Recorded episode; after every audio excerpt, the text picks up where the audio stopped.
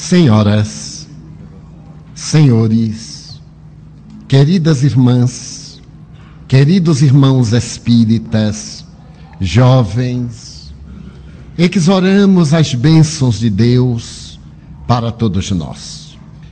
Heródoto de Alicarnasso, o notável historiador grego, fazendo uma análise panorâmica da antiguidade, detém-se deslumbrado na personagem Creso, rei da Lídia. Creso, no século VI antes de Jesus, foi considerado o homem mais rico e poderoso da humanidade. Tudo isso aconteceu quase que casualmente, ao receber o Império Lídio que estaria situada em uma grande parte da atual Turquia. Creso teve a oportunidade de ir à sala do tesouro. E ali chegando, foi dominado por uma emoção muito grande, porque não podia imaginar de maneira alguma o poder do ouro, das pedras preciosas que os seus ancestrais haviam acumulado. A abundância de ouro era de tal natureza que estátuas de grande porte adornavam as várias partes do tesouro subterrâneo. Mas tudo isso era resultado de uma dádiva da natureza. Quando o rio Pactolo, que atravessava a cidade de Sardes, capital da Lídia, antes de desaguar no mar Egeu, trazia para suas margens uma grande abundância de pepitas de ouro. Creso deslumbrado continuou a mineração e continuou acumulando tesouros que o tornaram temido, detestado e ambicionado. Em oportunidade própria, ele recebeu um dos sete sábios da Grécia, Solon, que realizava uma excursão em nome de Atenas. O homem mais sábio era recebido em palácio pelo homem mais rico do mundo. O diálogo que se desenvolveu foi muito especial, porquanto, Solon deslumbrado, após o banquete especial, que houvera dedicado ao seu convidado, levou à sala dos tesouros. E naturalmente Solon contemplou todas aquelas peças mortas com uma grande indiferença. Quando retornaram à sala do banquete, o rei deslumbrado perguntou ao filósofo: Poderias dizer-me qual é o homem mais feliz do mundo? Tu que conheces as pessoas mais ditosas da terra, pelo menos na região do Mediterrâneo.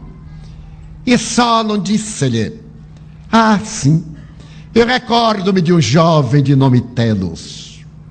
Era filho de uma viúva. Ele dedicou a sua vida a cuidar de sua mãe. E quando ela morreu, para não perder o objetivo existencial, Telos entregou a sua vida a Atenas para defendê-la das invasões bárbaras. Para mim, era o homem mais feliz do mundo. Creso não pôde sopitar uma ponta de desprezo, de desdém por esse jovem pária. E voltou à carga. Muito bem. É até possível mas eu te perguntaria qual é o segundo homem mais feliz do mundo. E Solon redarguiu: Recordo-me que havia em Atenas dois irmãos. Eram afetuosos, nobres, dedicados ao bem. Quando veio uma guerra, eles não trepidaram em dedicar-se holocausto à pátria. E por isso mesmo tenho-os na conta dos homens mais felizes que eu conheci. Então Creso demonstrou seu desprezo pelo rei. Eu não poderia ser um homem tão feliz? A minha vida não seria tão rica de alegria? E o filósofo respondeu, vaticinando: Enquanto não se morre, não se pode avaliar a existência de ninguém por causa do castigo do tempo. Creso, tem cuidado com o tempo. Creso desdenhou do insigne visitante, que saiu tão tranquilo quanto entrara, nem melhor, nem pior, porque a sua convivência com Creso não lhe acrescentou nada aos valores intrínsecos. Então Creso, para poder assegurar-se do seu poder, mandou invadir a Jônia e ameaçou os países próximos. E naturalmente só não havia acreditado que, por certo, ele pensava também em conquistar a Grécia. Para poder precatar-se de qualquer situação negativa, Creso consultou o grande vidente Cleóvis. Pediu-lhe que vaticinasse o seu futuro. Ele era pai de dois jovens, um dos quais era surdo-mudo, sem a mínima possibilidade de governar o império. O outro, Atis, era portador de uma inteligência fulgurante. No dia seguinte, Cleóvis disse-lhe: percebi na minha visão espiritual que passarás por uma grande dor, a perda de Ates, e somente te reabilitarás depois de uma grande humilhação. Creso ficou atormentado, porque Cleóvis disse-lhe muito cuidado com uma lança ou com uma flecha. A partir daquele dia, Creso proibiu o filho de afastar-se das cercanias do palácio e permaneceu vigilante. Fez um pacto com o Egito para poder defender as suas províncias no futuro e com a Babilônia. Mas perto dele vivia o célebre rei Midas, da Frígia, que também era muito rico e que olhava Creso na condição de adversário potencial, sabendo que ao primeiro ensejo o ambicioso invadiria a Frígia. Nesse momento, aparece no cenário da antiguidade Ciro, rei dos persas, aquele que conquistará praticamente o mundo conhecido no seu tempo. E Creso teme o vândalo que acaba de conquistar Babilônia e levar ao cativeiro o rei Astiajas. Contrata mercenários, equipa-se para o que ele considerava a batalha desafio, mas nesse ínterim, uma tragédia ocorre na Frígia. Adastro, o célebre filho de Midas, em uma atividade inesperada e trágica, assassinou o próprio irmão. O pai desejou matá-lo.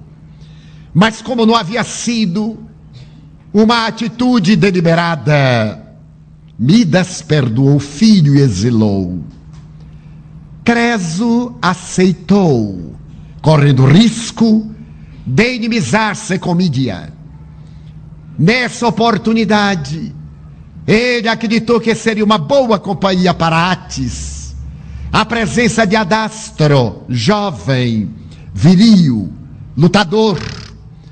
E aquele jovem homicida veio morar no palácio com Creso. Alguns dias transcorridos, Adastro sugeriu ao colega penetrar no bosque palaciano equipou-se com uma lancha, arco e flecha. E os dois invadiram o bosque, quando uma mandada de javali dispersou-se. E um deles foi refugiar-se em uma moita. Adastro tomou da lança, e um gesto de verdadeiro conquistador, atirou-a no justo momento em que Atis passava à frente da linha disparada. A flecha penetrou-lhe pelas costas, saiu-lhe pelo peito e ele tombou exangue. Um lenhador que passava casualmente assistiu à tragédia e foi depor ao rei que não houvera sido culpa de Adastro. Cresa experimentou o grande golpe previsto por Cleóvis. Dobrou-se sob a própria dor e perdoou aquele jovem que viera para sua casa. Mas depois que Ates foi sepultado, Adastro, tomado de angústia pela vida que levava, optou pelo suicídio. Exatamente nesses dias, tomado de ira, Midas pediu a Ciro que invadisse aquele país onde estava o totalitário. E naturalmente falou que se tornaria seu aliado. E quando Creso soube, resolveu investir contra Ciro. Em uma batalha audaciosa e prematura, sendo derrotado. As tropas persas invadiram Sardes. E quando o exército se encontrava nos jardins, adentrando-se pelo palácio, Creso abriu a imensa janela para ver a sua derrota. Sardes ardia, incêndios em toda parte, destruição e morte em massa estava de costas para a porta de entrada do salão. E o seu filho surdo-mudo, por detrás deu reposteiro, donde podia ver a entrada e a janela em que estava o pai. Então o jovem viu entrar um soldado persa, com uma lança, preparado para desferir o golpe. Quando o jovem percebeu a comoção, foi tão grandiosa que ele deu um grito não o mate. É o rei, é meu pai.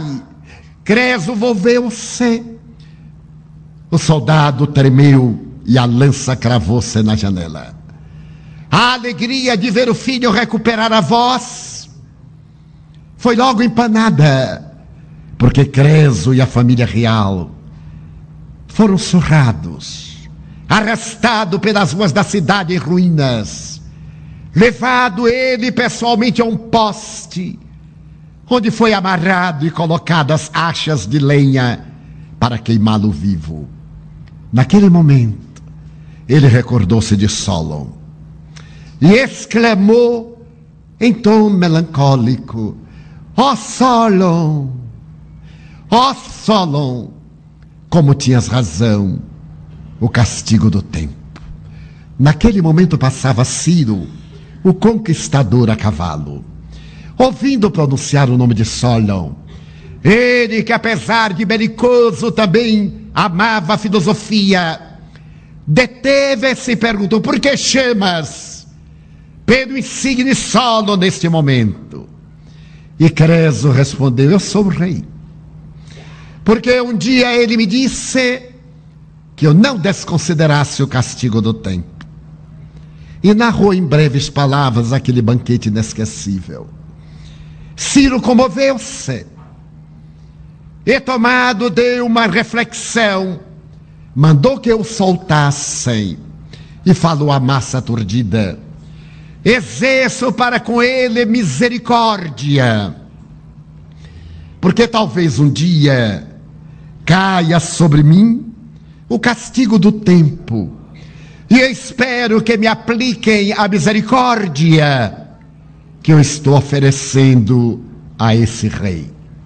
Libertou. Então Creso ajoelhou-se diante do seu benfeitor e antes inimigo e ofereceu-lhe os préstimos. Ciro aceitou. Convidou-o para que fosse seu conselheiro. E durante 25 anos, Cres acompanhou Ciro na condição de conselheiro e de amigo, Até que depois da sua morte, quando Cambises veio para o trono da Pérsia, dotado de um temperamento cruel, Creso falou-lhe muito da alegria de viver, do castigo do tempo para os soberbos, e de quanto a fortuna, a glória, o poder são ilusórios. Como tem um trânsito muito rápido e como normalmente deixam tédio, amargura e decepção.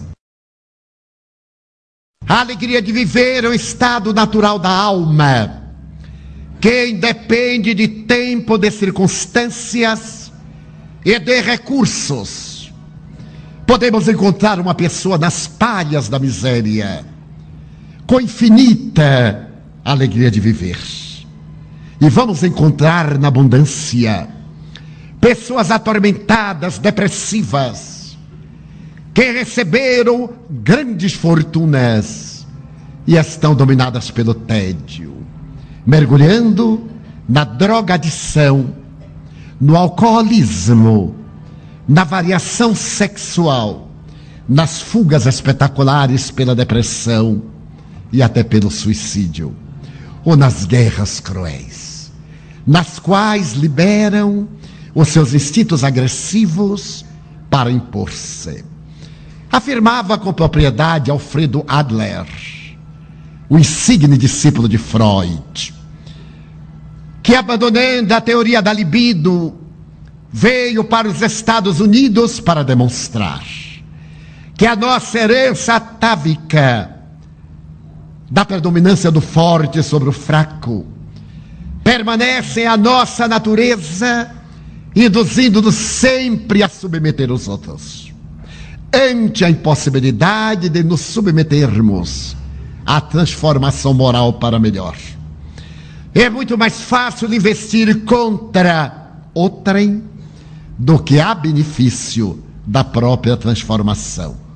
E Adler assevera que toda vez quando o nosso poder não consegue empanar a felicidade alheia ou submetê-la. E defrontamos pessoas que são insubmissas. Podemos escravizá-las, mas permanecem livres pelo pensamento. Mantém a sua liberdade pela forma de encarar a vida. É aquilo que os psicólogos chamam de atitude interior. É uma postura então esses poderosos da mentira derrapam na agressividade, no extermínio, para poder aniquilar aqueles que parecem projetar-lhe sombra, ou formam um quadro depressivo. Muita depressão, do ponto de vista de Adler, seria resultado da frustração de o indivíduo não poder sobrepor-se aos demais. E, naturalmente, degenerar esse estado num conflito de inferioridade, deixando-se arrastar pela mágoa, acumulando sentimentos negativos. E é nesse trânsito que a maioria de nós, 99,999%, estemos porque até chegarmos a este momento, há um sentimento que tem sido incoercível, que se chama a raiva. Somos animais raivosos, sem que necessariamente estejamos com hidrofobia. É do nosso temperamento, dessa herança atávica, dos instintos agressivos, o cultivo da raiva e a raiva é o adversário inicial da nossa alegria de viver. Joana de Ângeles estabelece que há duas psicogêneses da raiva. Aquela que vem de uma existência transata, quando a pessoa acumulou de sabores e mágoas e ressurge na atualidade como consciência de culpa complexo de inferioridade, complexo de superioridade, e simplesmente timidez, medo, herança naturalmente de trânsitos carnais, nos quais a supremacia da nossa volúpia desejou impor-se e nem sempre foi tão feliz quanto esperava. Ou de causas atuais, da presente existência, da educação no lar, de pais excessivamente rigorosos ou negligentes, ou sem tempo para cuidarem dos filhos, como está na moda, em que os pais estamos mais preocupados em dar coisas do que em darmos-nos. Porque dar a coisa é uma forma de se ver livre, e para dar-se é uma forma de oferecer o amor. Então é melhor comprar uma bicicleta e não ter tempo para conversar com o filho, comprar uma moto e não ter tempo para orientar o filho, dar um automóvel para matar os outros e matar-se. Porque a pessoa não tem tempo para poder comprar o carro, tem que trabalhar. Para trabalhar, chega em casa cansado. Então existem essas causas atuais, os fatores psicossociais socioeconômicos, de relacionamento, que vão gerando as pequeninas raivas. É aquela raiva da infância, quando a criança espontaneamente diz não, porque a criança não discerne, é um ser autêntico, absolutamente espontâneo. Se a criança está com medo, diz: Estou com medo. Se ela tem raiva, diz: Estou com muita raiva. O adulto dissimula medo? De jeito nenhum. Eu tenho horror, mas medo? Nenhum. Raiva? Meu Deus, eu sou espírita, Pai Nosso. Eu ter raiva do meu irmão, sei que ele é inferior e que ao desencarnar ele vai para os umbrais. Não é que eu deseje, não, ele veio de lá e vai voltar. Então nós dissimulamos a raiva e em nossa cultura, que se caracteriza historicamente pela pusilanimidade, nós não temos a liberdade de ser autênticos. Se, por exemplo, alguém nos faz algo desagradável, nós ou reagimos ou ocultamos e dizemos nunca mais. E então essas pequenas raivas veio formar a eclosão da grande raiva. Às vezes em alguém que não tem nada com isso, por um dar cá aquela palha, uma coisa insignificante. É a explosão, porque a bomba estava com o pavio aceso faz muito tempo, até a hora que explodiu. Mas se nossa cultura, alguém diz qualquer coisa que nos desagrada, e nós dizemos, não faça isso porque eu fiquei com raiva de você. Nossa, que grosseiro! Não, que autêntico, fiquei mesmo. Mas você é espírita, por isso estou lhe dizendo. Sou leal. E como o espiritismo não proíbe ter raiva, aí eu tenho raiva. Porque sou humano. A raiva não é uma reação moral, é uma reação fisiológica. É o instinto de preservação da vida que deseja evitar o nosso desgaste, então nos arma quando o sentimento de amor à vida nos faz amar. O primeiro nos leva a armarmos-nos. E o segundo, a amarmos-nos. É apenas a letra R colocada no lugar errado. Então nós acostumamos a reter e sermos bonzinhos.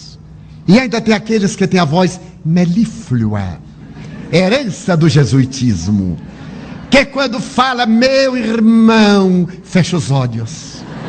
E a pessoa diz: Meu Deus, que espiritualizado. Leve para casa. Uma semaninha só.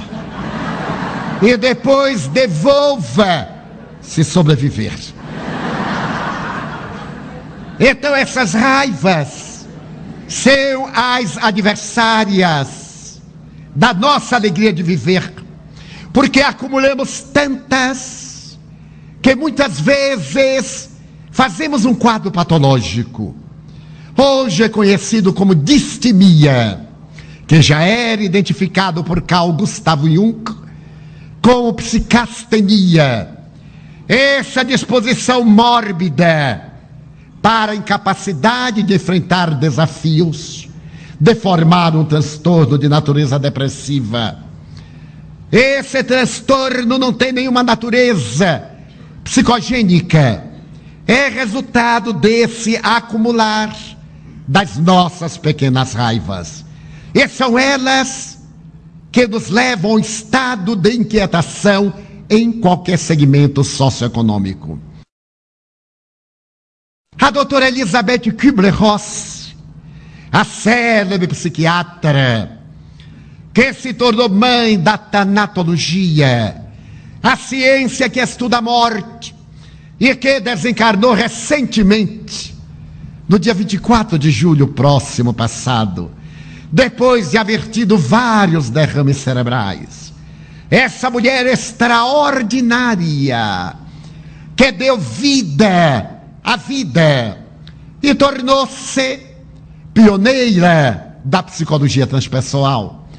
Ela conta que certa feita estava em Chicago, no hospital, e quando saía, uma enfermeira pediu-lhe para esperar um pouco, porque pretendia acompanhá-la. Quando chegou a notícia de que estavam indo para o hospital cinco pessoas acidentadas. E de imediato os três centros cirúrgicos foram preparados para receber aqueles pacientes em estado desesperador. A enfermeira deteve-se e a doutora Elizabeth também. Quando chegam as ambulâncias e descem os pacientes, um dos quais era o marido da enfermeira. Ele vinha dirigindo o automóvel. E depois que são levados para os centros cirúrgicos, morrem durante ou logo após a cirurgia. E Elizabeth Kubler-Ross estabelece que eles foram assassinados pela raiva.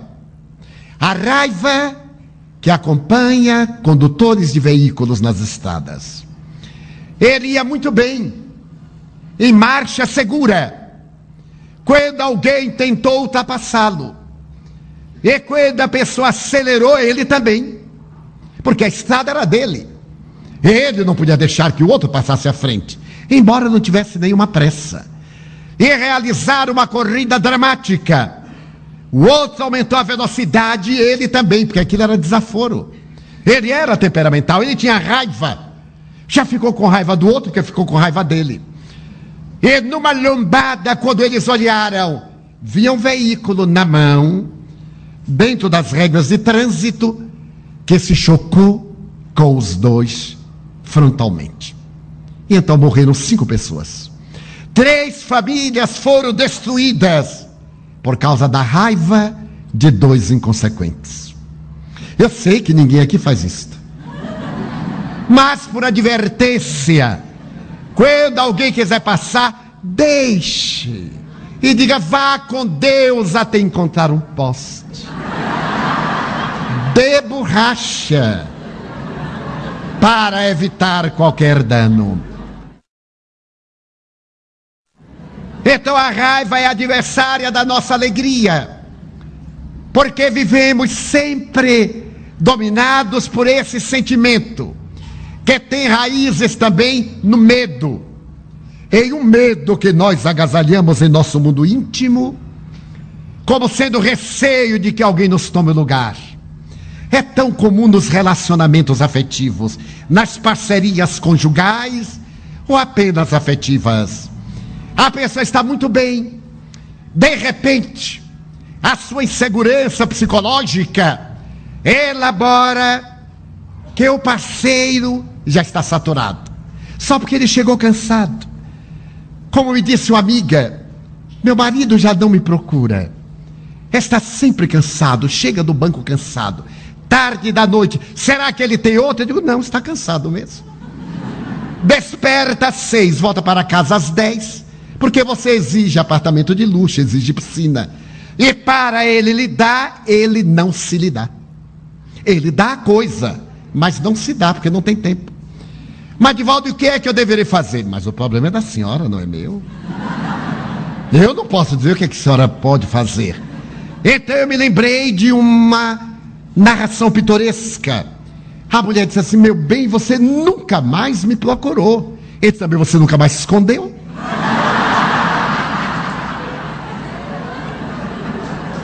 É necessário que de vez em quando a pessoa se esconda para o outro ficar procurando. Ela trazia um arquétipo e ele outro, porque já estava saturado.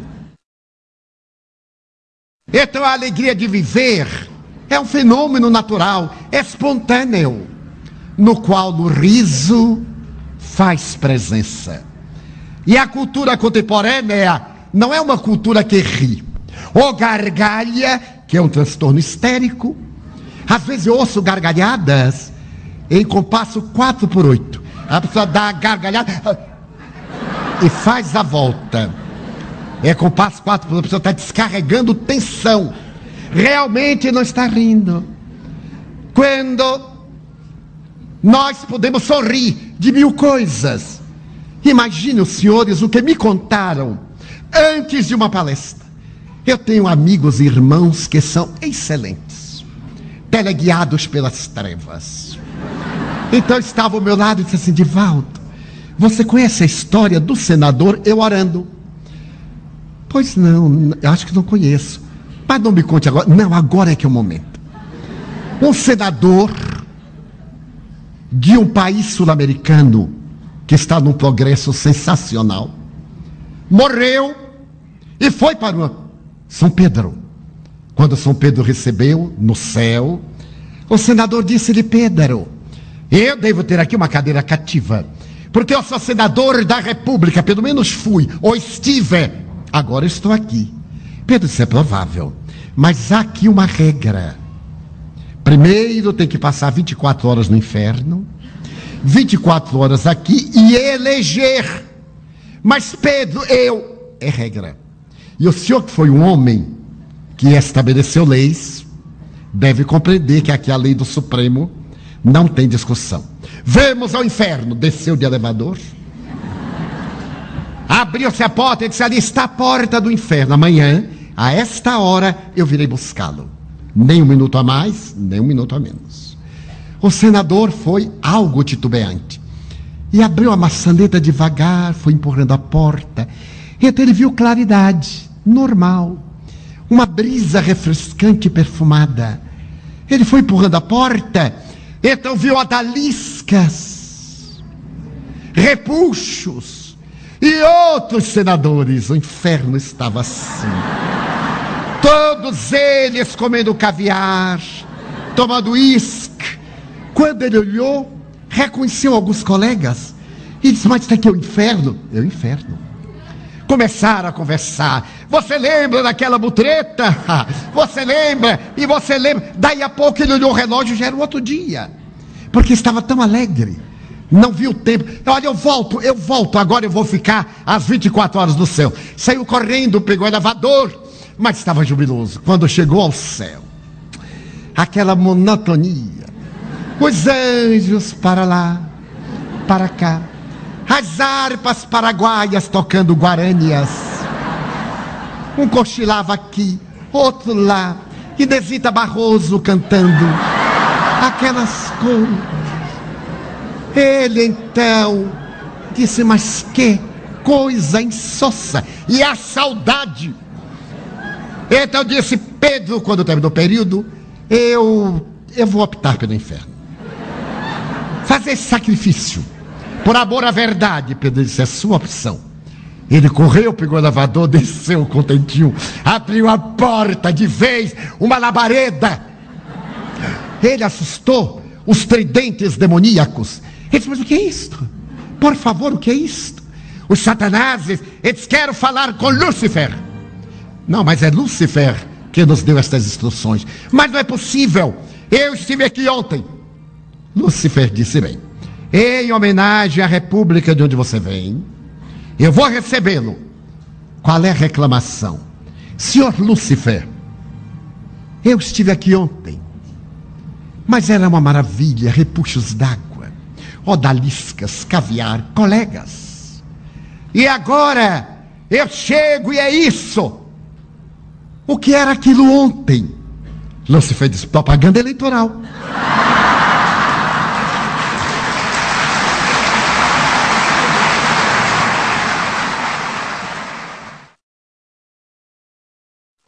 alegria de viver é a arte de ser feliz.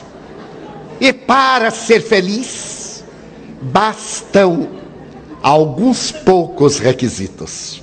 Primeiro, amar a vida e não as coisas da vida. Evitar qualquer tipo de dependência emocional perturbadora. Raiva, todos, sem exceção, santos ou não, temos-las. Temos-la com certa frequência, uma reação nervosa. Então, eu não sou a raiva. Eu estou com raiva. E se eu estou, passa. Agora, ser raivoso já é um distúrbio psicológico que necessita de terapia. É uma psicastenia. Necessita de uma terapia psicológica. Para sair daquilo que se chama a cidade dos resmungos. Há pessoas resmungonas. E estão sempre resmungando. Que de horrível de calor mas que de horrível de frio.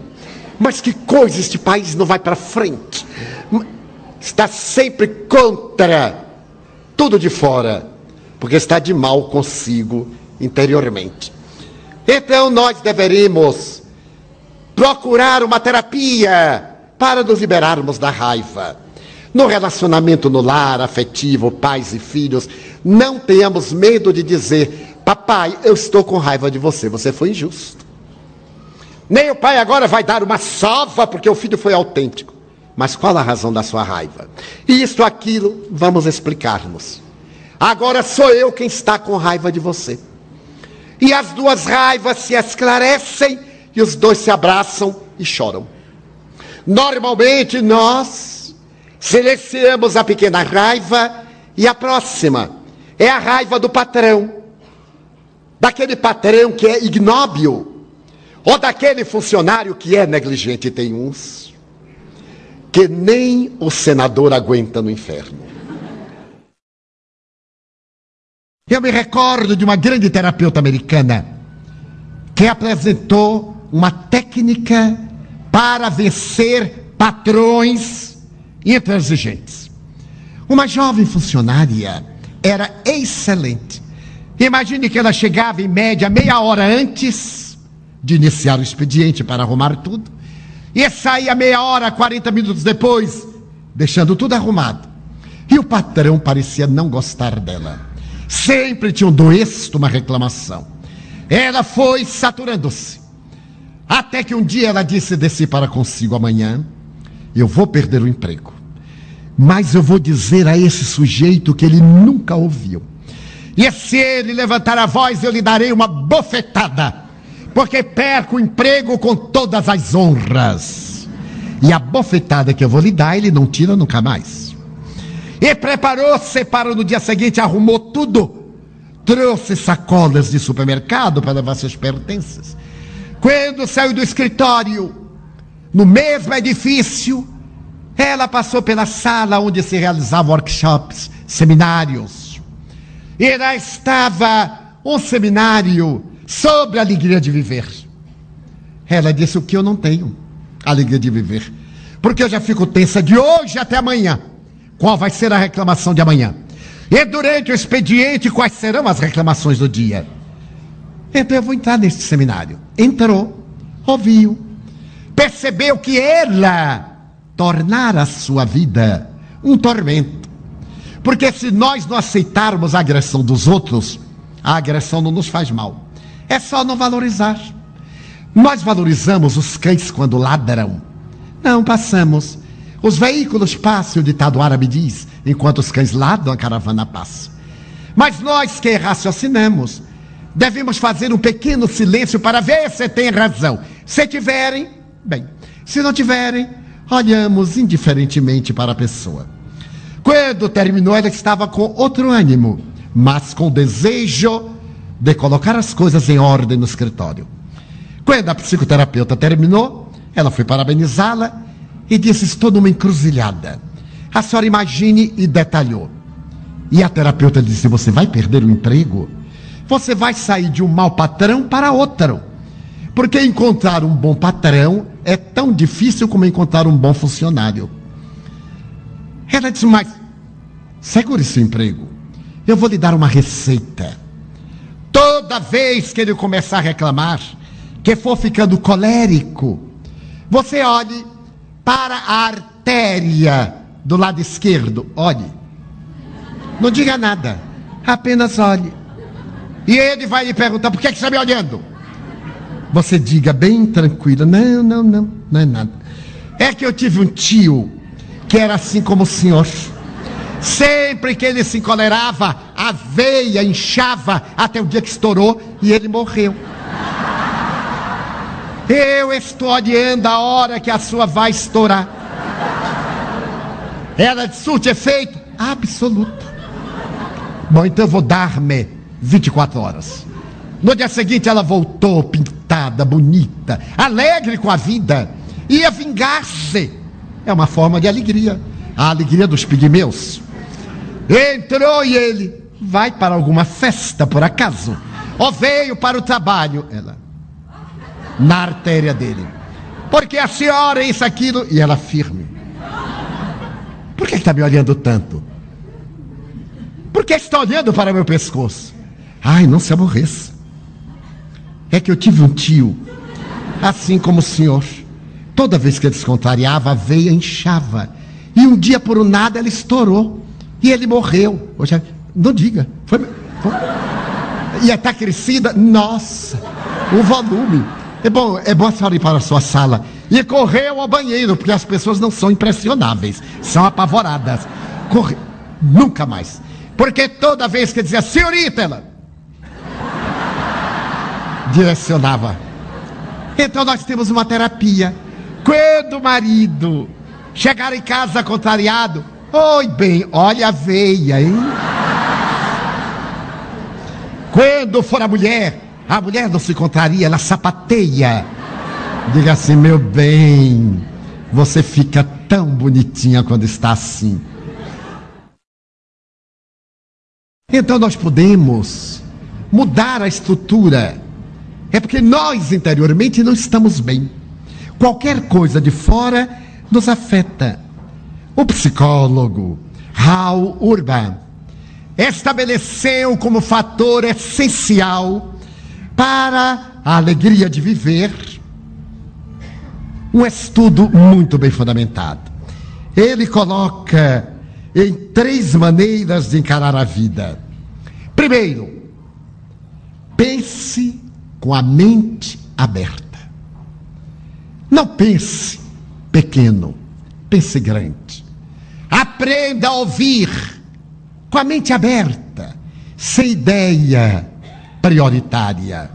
Nós sempre ouvimos os outros dentro das nossas reflexões, comparando. E se não está dando igual, nós já nos armamos contra. Pense com a mente aberta. Dê seja ao outro de expender os seus conceitos. Depois analise. Se não estiver de acordo, não tem nenhuma obrigação de os aceitar. Mas vai aprender a enriquecer-se de ideias porque cada pessoa tem uma visão típica, específica da vida e até da alegria de viver. Então procure pensar sempre com a mente aberta. Depois, número dois, pense por si mesmo. Evite ser teleguiado. Evite ser espelho do pensamento dos outros. Nós temos esse hábito. Vestimos uma roupa para perguntar: gostou? E outra disse, não gostei. Aí a gente já perdeu metade da alegria da roupa nova. Ah, é, é até eu notei mesmo que tem qualquer coisa. E perde, porque nós fazemos para agradar os outros. Por que, que temos a agradar aos outros sempre? Temos o dever de nos agradarmos a nós mesmos. Muitas vezes, poucas vezes, eu passo numa loja, vejo uma gravata bonita, fecho os olhos e me vejo proferindo a palestra com a gravata. Eu aí entro, compro e dou-me de presente. Mas assim, dê-me de. Faça o embrulho de presente, por favor. É para alguém especial, eu digo pessoa única. Ah! Mas é uma gravata, né? A imaginação foi bem adiante.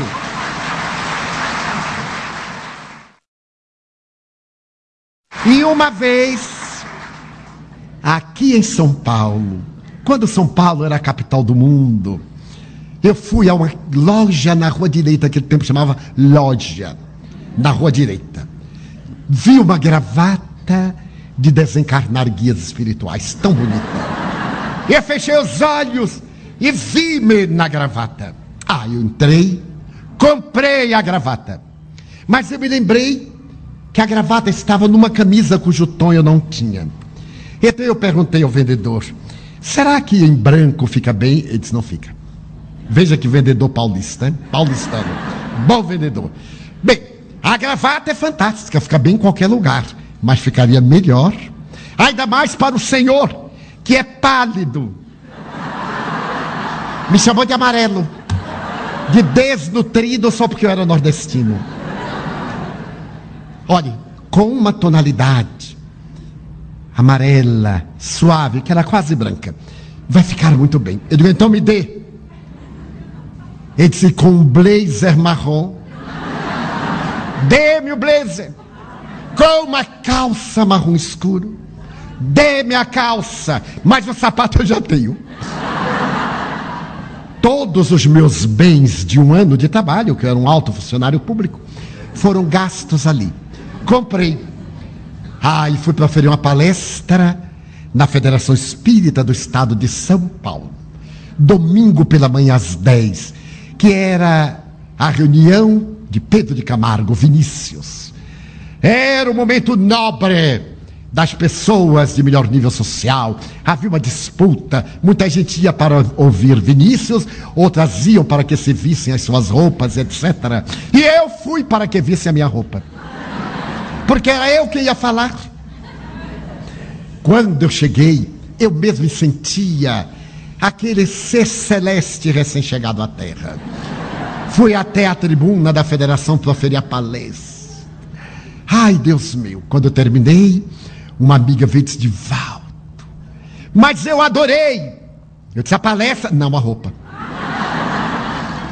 E outra disse: Nossa, estava tão papagaiado. Essa era nordestina. Eu disse: Como papagaiado? A gravata era uma aberração. A camisa não combinava, digo, na sua opinião. Porque na opinião do experto, que era o vendedor, estava perfeito. E ela disse, Valdo, não ponha mais isso. Eu digo, minha filha, depois que eu gastei, eu vou pôr até desencarnar. E não perdi a alegria. Até hoje eu tenho o conjunto. Só que naquele tempo era um corpinho de toureiro. E hoje, de toureiro aposentado. Então a roupa não entra mais. A alegria de viver e pensar por si mesmo é fundamental. Então pense por você mesmo. Quando errar, erre por você mesmo. Sorria do seu erro. Não considere sucesso como fracasso. Muito cuidado com as palavras. Todos nós temos insucessos. Fracasso é quando perdemos o ânimo de lutar. Então fracassamos. Quando perdemos a alegria de viver, fracassamos. E sucesso é uma tentativa que não deu certo. Edison, para poder fazer a lâmpada, tentou mais de 700 vezes, todas elas insucessos. E quando o auxiliar lhe disse: Eu não vou mais trabalhar nisso, por que não? Porque tivemos fracasso, ele disse: Não. Aprendemos 700 fórmulas que não dão certo. E quando fez a próxima, deu certo. Ele não havia feito vácuo no bojo da lâmpada. Então o filamento não encandecia. Graças a ele, nós temos hoje combustões químicas e etc. a iluminação artificial do mundo. Porque ele não desistiu. Ele teve sucesso em qualquer experiência. Einstein costumava dizer que, habitualmente, ele realizava 99 reflexões erradas para uma ser certa. E era um triunfo, como a relatividade do tempo e do espaço.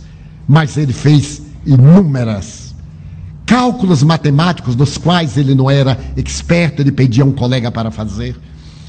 Mas quando logrou êxito, foi um sucesso fantástico. Então nós deveremos pensar por nós.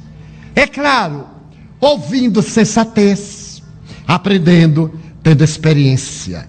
Mas não como conseguimos este mecanismo, é o psicólogo que pensa por nós. É o sacerdote, é o pastor, é o médium espírita. A pessoa tem um filho problema e pergunta: Meu filho não me respeita, o que é que eu devo fazer? Não há na terra quem possa dar um conselho, porque o problema vem desde a concepção. Qual teria sido a educação que os genitores deram até este momento que ele extrapolou? Então nós podemos dizer o quê? Um adolescente de 15 anos agressivo.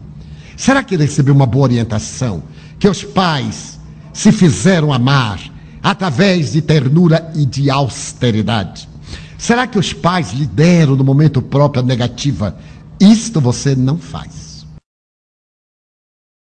A doutora Elizabeth Kubler-Ross conta uma história de uma terapeuta que era sua cliente com câncer.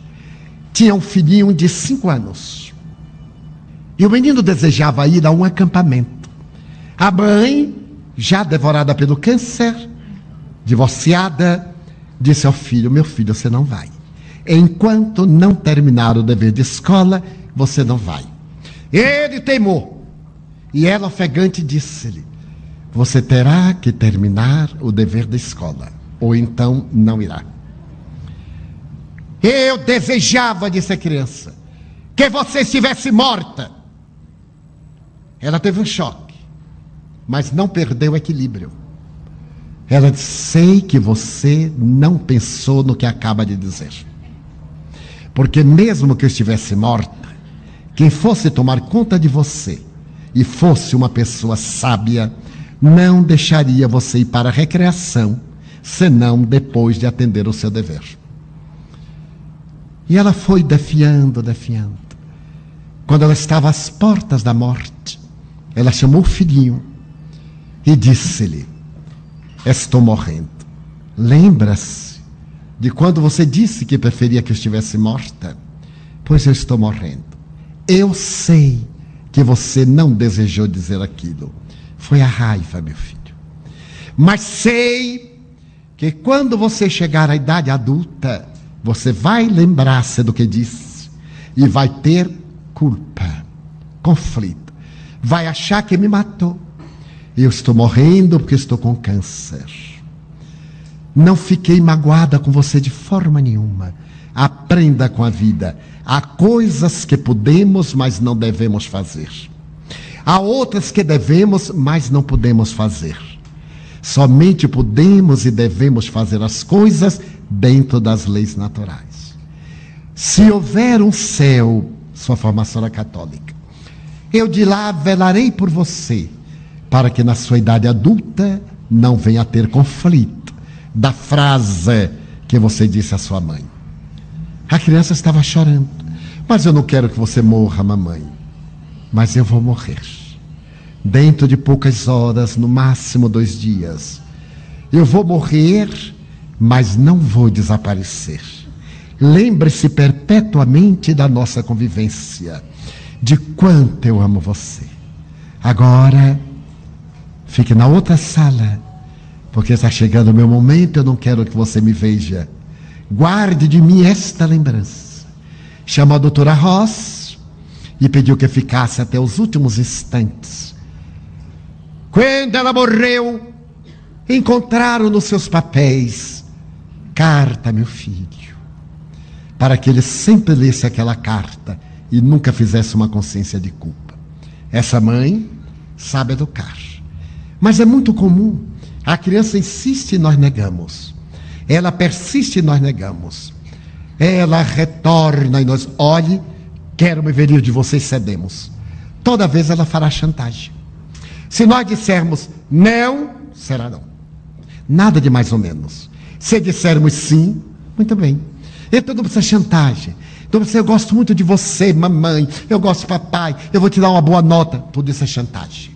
O dever não necessita desses condicionamentos para que no futuro não tenha conflito e não perca a alegria de viver. Então diz o Dr. Hall Urban: pense por você mesmo. E o terceiro, pense de modo construtivo. Nós temos o hábito de pensar sempre de maneira destrutiva. A pessoa tem um relacionamento, alguém querido ao lado. Ao invés de desfrutar hoje, a pessoa diz: será que vai estar comigo daqui a 10 anos? E já fica com raiva, porque daqui a 10 anos, será que vai estar? Você vai estar comigo daqui a 10 anos, meu bem? Claro que vou. Veja lá, hein? Qual é a garantia que ele pode dar, ou ela lhe pode dar? A nossa segurança é tão cruel que nós adiamos a alegria de viver para momentos hipotéticos que nunca chegarão. Em dez anos a gente muda muito. O amor amadurece, envelhece é como os vinhos, a vinagra. E naturalmente ele perde o sabor. Os relacionamentos alteram-se, modificam-se e quando são bons, eles tornam mais apetitosos são muito mais agradáveis. Dessa forma, o Dr. Hall Urban pede para que nós sigamos a esses três itens: uma mente aberta, pensar com a mente aberta, pensar por si mesmo, pensar de maneira construtiva, edificante. Se hoje está fazendo sol, diremos: não, amanhã a temperatura vai ficar amena. Estamos na primavera e temos dias muito agradáveis na primavera, temos no verão dias muito frios, como temos no inverno dias de alto pico de calor. É somente olhar de maneira construtiva a vida e aprender a valorizá-la. Certa feita, eu li algo que me impressionou desde a juventude. Um homem não tinha a menor alegria de viver e havia escolhido aquele dia de sol para suicidar-se. Foi para a sombra de uma árvore próximo de um córrego e ali recostou-se ao tronco da veneranda árvore e começou a resmungar. Que vida! Que vida cruel! Que existência assinalada pelos dissabores! Qual é o sentido da vida? E quando ele estava piorando-se, veio uma criança correndo e disse: Veja que rosa! Que rosa linda! Eu acabei de colher para você. O homem olhou o menino e viu que a rosa nem era bonita. Estava meio despetalada, estava amassada. Ele disse: É, muito bonita, muito bonita. O menino disse: Mas eu quero dá-la para você. E ele reflexionou: Se eu a tomar, ele vai embora e eu fico livre. E se eu não a tomar, ele vai terminar sentando-se aqui e será um trambolho. Pois não, então Dema estendeu a mão, mas o menino continuou com a rosa na mão. E ele disse novamente: Dema. Mas quando olhou, o menino era cego. Ele teve um choque. O menino era cego e tinha alegria de viver. Ele, com duas lâmpadas que vislumbravam o macro e o microcosmo, e havia perdido a alegria de viver, ele aproximou-se, segurou a mão do menino, mas antes de tomá-lo, me disse: Veja, não é linda? Agora sinta. E levou a rosa despetalada ao próprio nariz. Ai, é uma rosa. É uma rosa, o perfume. Ele então tomou a rosa delicadamente, aspirou o perfume e disse: Meu Deus, quanta beleza! Numa rosa murcha e despetalada, porque ele foi às apalpadelas, e ao arrancá-la da haste, também arrancou-lhe várias pétalas. Quando ele aspirou, o menino disse: Ah, eu vou correndo tentar arranjar outra para dar a mais alguém. E saiu. E ele então disse: Como Deus é insuperável. Mandou um cego vir colocar claridade nos olhos de um que enxergava, para evitar que a vida se transformasse em trevas. Quantas vezes as nossas trevas são interiores, porque nós temos este par de olhos. poderá haver dentre os dons alguns que o superem. Ai, a inteligência dir-se-á. Mas melhor seria ter um nível médio e ver do que uma grande inteligência sem a luz dos olhos, como afirmava Helen Keller. Eu conheço as borboletas pelo leve movimento que elas fazem no ar. E conheço as pessoas no toque da face, pelas vibrações nervosas do seu rosto. Mas trocaria tudo isso por 24 horas de luz nos meus olhos. Então nós somos convidados pela vida à alegria de viver ter alegria, agradecer a Deus. Bem, mas a vida é dura. É natural. É uma vida que trabalha pelo nosso aprimoramento. Perguntaram um dia a Miguel Ângelo: como é que o senhor pode, desse bloco grosseiro, fazer uma estátua? Ele disse: como? Eu não a faço. Eu a enxergo dentro do bloco. A minha tarefa é só desbastar. Ela já está lá. Eu vou tirando, tirando, e então eu a encontro. Ele trazia a beleza dentro dele. Então nós temos que desbastar a pedra, o mármore grosseiro que oculta a divina estátua que está dentro de nós. Então tudo nos leva a uma alegria de viver. Se nós achamos que a vida é dura e que muitas vezes nem sempre é justa, é uma atitude de boa reflexão. Por que abandonarmos a luta? Deveremos trabalhar para tornar a vida mais factível de ser vivida e mais justa do que tem sido para conosco. Aqueles que acreditamos na reencarnação sabemos dessa ocorrência. No ano de 1981, foi publicado nos Estados Unidos por um rabino judeu, Harold Kirchner, um livro muito preocupante. Esse livro ele apresentou de uma maneira muito amarga, cujo título em português é Quando coisas más acontecem a pessoas boas. É a visão rabínica de uma das autoridades do rabinato de New York, ainda hoje encarnado. O Dr. Kirchner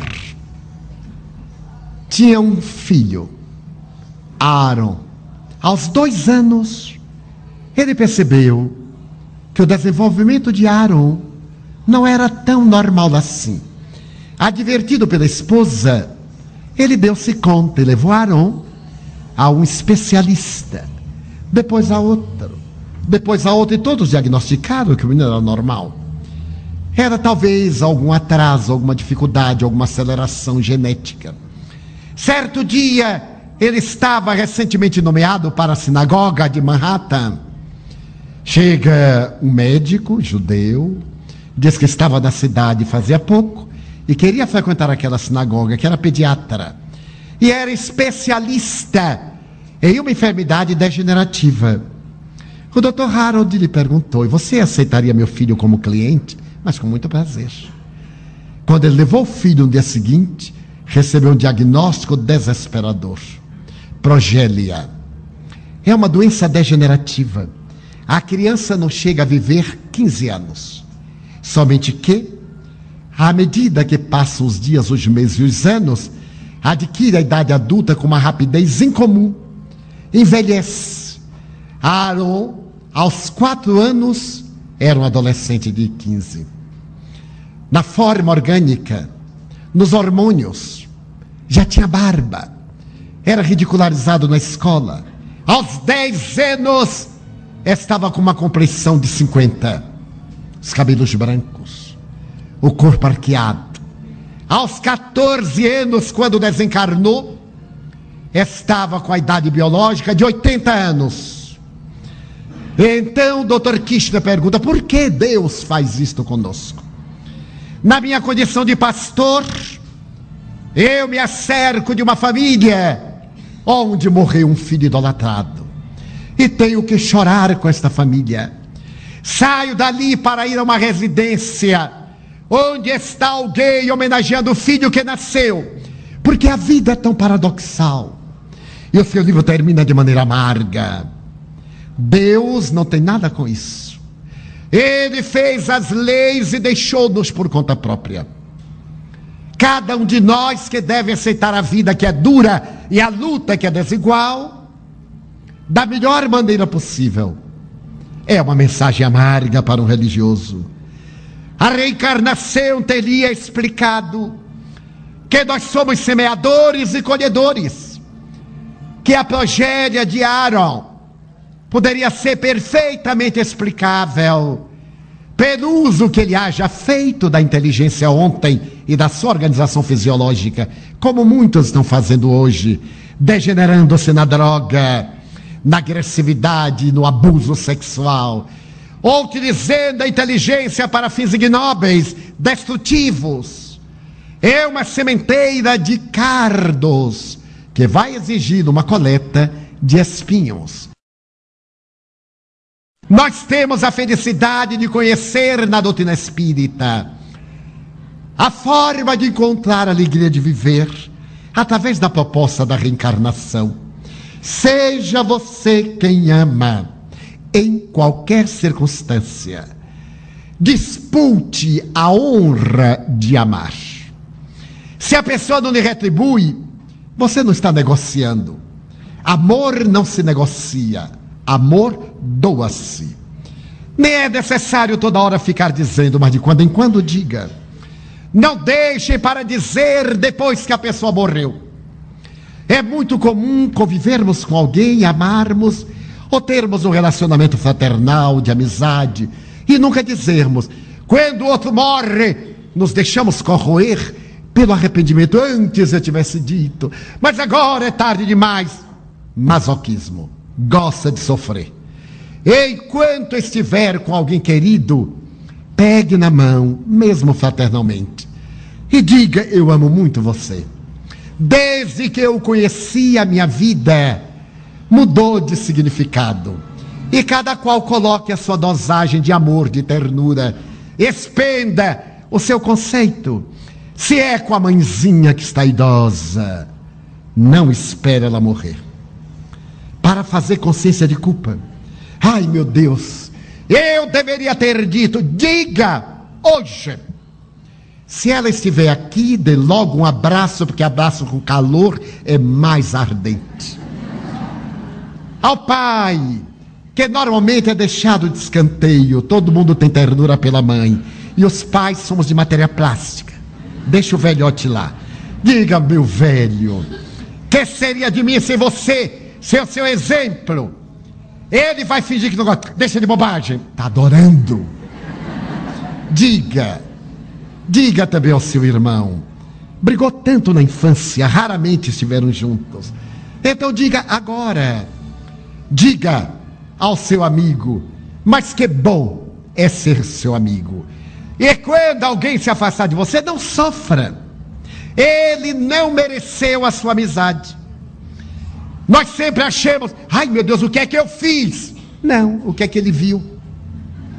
Porque às vezes o indivíduo é um atormentado. E nós não podemos moldar a nossa na vida dele para agradá-lo. Se alguém sair do nosso caminho, sem que hajamos sido nós quem o expulsou, lamentemo-lo, porque perdeu um excelente amigo. Às vezes alguém me diz: Olha, Edivaldo, Fulano não gosta de você. Graças a Deus eu tenho pouquíssimos que não gostam de mim. E eu digo que pena para ele, porque ele não sabe que amigo sou. Silencioso, discreto, nunca pergunto nada, nunca peço nada. Oro, respeito, respeito a privacidade dos meus amigos, nunca salto a linha divisória, sou um excelente amigo. Alguém vai dizer, nossa, como ele é vaidoso, como eu sou consciente de mim. Nunca confundir autoconhecimento com presunção. Então nós temos que ter um conhecimento de nós. Agora, se nós somos levianos, insensatos, fofoqueiros, aí o outro se afasta. Para encerrar esse módulo, contaram-me esta que eu acho fenomenal da alegria de viver. Três sacerdotes encontraram-se e queixaram-se. Todo mundo confessa-se-nos. E nós não nos confessamos a ninguém. Nós também temos pecados, nós temos problemas, nós temos dificuldades. Como é que nós iremos fazer essa catarse, confessar a um paroquiano? Claro que ele não. Um disse assim: Eu sou sábio. Façamos o um jantar, tomemos um bom vinho, e depois cada um confessa-se ao outro, o outro absolve. Mas que beleza! Absolvendo, é claro que fica isento de culpa. Preparar um jantar como somente padre sabe fazer.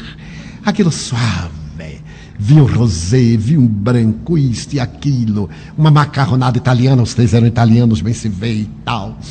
E quando terminaram, o primeiro disse: Eu tenho um pecado grave. Nunca tive coragem de confessá-lo a ninguém, porque ninguém irá entender. Eu sou dependente de jogo. Toda importância que entra para acabar a matriz, eu aplico-a no cassino. E por isso a igreja não se acaba nunca. Os outros disseram: Meu Deus, é grave. Mas nós te absolvemos. Ah, ele aliviou. O segundo disse: Ser confessor é grave. As pessoas vêm, abrem a alma, descarregam conflitos, as mulheres, seus dramas. E é quando se vêem, eu fico ruminando, atormentado. Deus meu, às vezes me vem pensamento de concupiscência. E eu desejava liberar-me disso. E os outros disseram, mas é mais grave. Mas nós te absolvemos. O terceiro disse: O meu pecado é mais leve. Eu sou fofoqueiro da maior. E estou louco para sair daqui para contar a todo mundo o que vocês disseram.